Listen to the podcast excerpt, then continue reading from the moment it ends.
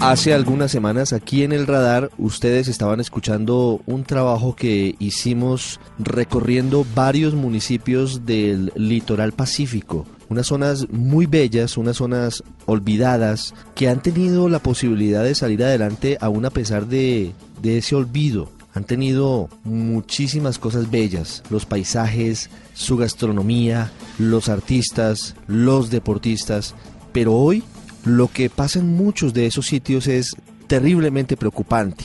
Lentamente, Tumaco y otros municipios se están convirtiendo en nuevos escenarios de guerra, de guerra cuyo combustible tristemente sigue siendo la cocaína, el narcotráfico. Jonathan Castro está con el director para América Latina de una de las organizaciones sociales, de una de las ONGs que más ha trabajado con esas comunidades y conoce de fondo lo que está pasando. Hablo de Human Rights Watch. El señor José Miguel Vivanco está en Colombia entregando el más reciente diagnóstico de lo que pasa en esa zona. Jonathan, buenas tardes. Hola Ricardo, ¿qué tal? Efectivamente, José Miguel Vivanco es el director para América Latina de Human Rights Watch. Él acaba de llegar al país para entregar un informe especial que se hizo sobre la situación y todo lo que está ocurriendo en el litoral pacífico, principalmente en Tumaco. Doctor Vivanco, bienvenido a los micrófonos de Blue Radio y bueno, en primer lugar, ¿cuál es el balance que ustedes encontraron sobre la situación y sobre lo que está pasando en Tumaco? Bueno, un placer estar con los oyentes de Blue Radio. La situación de Tumaco es realmente de una gravedad extrema. Eh, es importante subrayar que a partir de la firma de los acuerdos de paz, con la desmovilización de la FARC, a nivel nacional eh, se registraron los índices más bajos que ha tenido Colombia en su historia contemporánea desde el punto de vista de las desapariciones, los desplazamientos, etcétera. Salvo salvo en Tumaco. En Tumaco, en cambio, las cifras se mantienen altísimas. Eh, el promedio de, en Tumaco, la tasa de homicidio, por ejemplo, es cuatro veces la tasa nacional.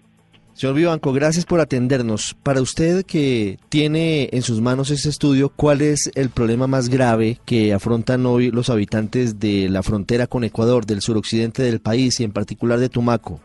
Mire, la, el problema más serio son eh, hechos atroces, homicidios, desapariciones, violaciones sexuales, desplazamiento, reclutamiento de niños, de menores y adultos, eh, la extorsión, por supuesto, campesinos que quieren salirse de los cultivos de coca y, entrar directamente en, actividades legales, digamos, eh, y aceptaron la, la oferta y la promesa del Estado de llevarlos a a, sustitución de cultivos, todos ellos están en un desamparo total.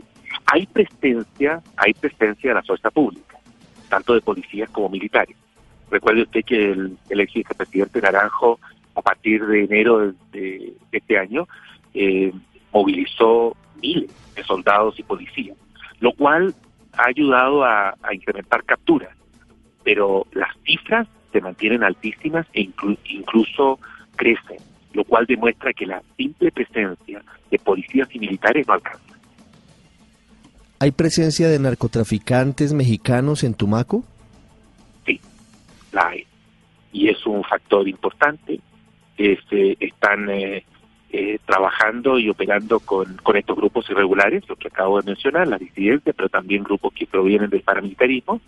Eh, y, y hay capturas de estos ciudadanos eh, mexicanos involucrados en, cuestiones de narcotráfico.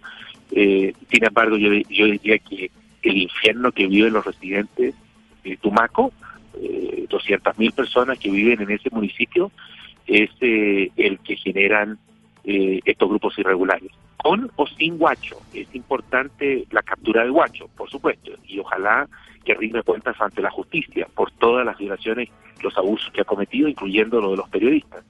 Pero cuando uno habla con los residentes en Tomaco, le dicen, mire, eh, el, eh, probablemente las condiciones de vida acá no van a cambiar eh, y, y, Guacho será sustituido, reemplazado por otro y vendrá otro grupo, en la medida en que haya un negocio tan, tan floreciente como es la coca en esa zona, pero también en la medida que no haya justicia, no hay servicios básicos, no hay, no hay, no hay digamos, esfuerzos mínimos de eh, para conseguir desarrollo en materia de educación, de empleo, de salud, de, electrificación, acceso a agua potable, por parte de la, digamos, el, Estado colombiano tiene todavía ahí una asignatura y una tarea enorme que cumplir. ¿Está cercana la posibilidad de capturar a Guacho? No lo sabemos. No sabemos tanto como ustedes mm. al respecto. Eh, pero eh, yo creo que esa es una importante tarea, mm.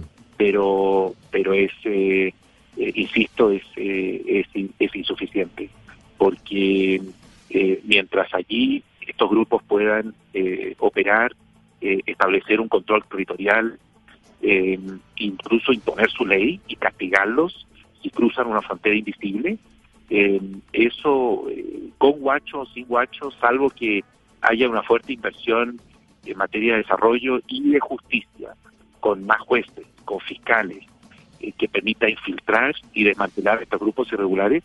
Eh, lamentablemente, si no hay esos esfuerzos eh, y creemos que Tumaco debe ser adoptado como un plan piloto en la costa pacífica, si no hay digo esos esfuerzos, probablemente las condiciones no van a mejorar, van a seguir empeorando. ¿Cómo está el tema de la justicia en Tumaco? Muy mal, muy mal. Imagínese que de eh, las cifras de homicidios, por ejemplo, en Tumaco. Eh, 2017, 210 homicidios. 2000, lo que va del 2018, casi 200, 198 homicidios. Eh, desapariciones, 42 casos desde, desde el 2017. Eh, violencia sexual, los más altos del país. Las cifras, 74 casos desde el 2017, 9.000 desplazados, en fin. en estas materias eh, lo único que uno puede valorar es una condena por homicidio, una condena, ¿no? Eh, es, realmente este, el, el, récord de, en materia de justicia es muy pobre. Eh, eso sí, hay que reconocer que en cuanto a los defensores de derechos humanos asesinados en Tumaco, los, los casos que se han logrado documentar, en todos ellos la Fiscalía ha logrado identificar al autor material y tiene órdenes de captura contra el autor material. Eso es un dato importante y es un hecho positivo, pero, pero hasta ahí llegamos. ¿La justicia en Tumaco está cooptada por el narcotráfico? No lo sabemos, no estamos en condiciones de hacer una, una afirmación de ese, de ese tipo. Eh, creemos que la justicia, la presencia judicial en Tumaco está muy por debajo de las necesidades de la población. Para finalizar, señor Vivanco, ¿Cuáles son las cifras que ustedes han manejado para hacer este estudio sobre el número de hectáreas de cultivos ilícitos, de cultivos de hoja de coca en la zona de Tumaco? No tenemos, o sea, las cifras que, que manejamos, que dan cuenta de, eh, punto de vista de la que es eh, la coca, eh, son las cifras eh, más altas a nivel nacional, son cifras, de, ¿cómo se llama?, oficiales. ¿no? Tumaco es el sigue siendo, de acuerdo a las cifras oficiales, el municipio de mayor cultivo de coca en Colombia. Y, lo que hacemos es simplemente dar cuenta de lo que son los eh, las, eh, los datos oficiales eh, sobre esta materia donde creemos que obviamente la mejor opción es invertir y, y fortalecer y apoyar los esfuerzos que los que los campesinos puedan hacer para sustitución de cultivos. Es José Miguel Vivanco, director para las Américas de Human Rights Watch, de nuevo diciéndonos que no podemos olvidar a Tumaco y a sus habitantes. Gracias, señor Vivanco. Al contrario, un placer estar con Blue Radio.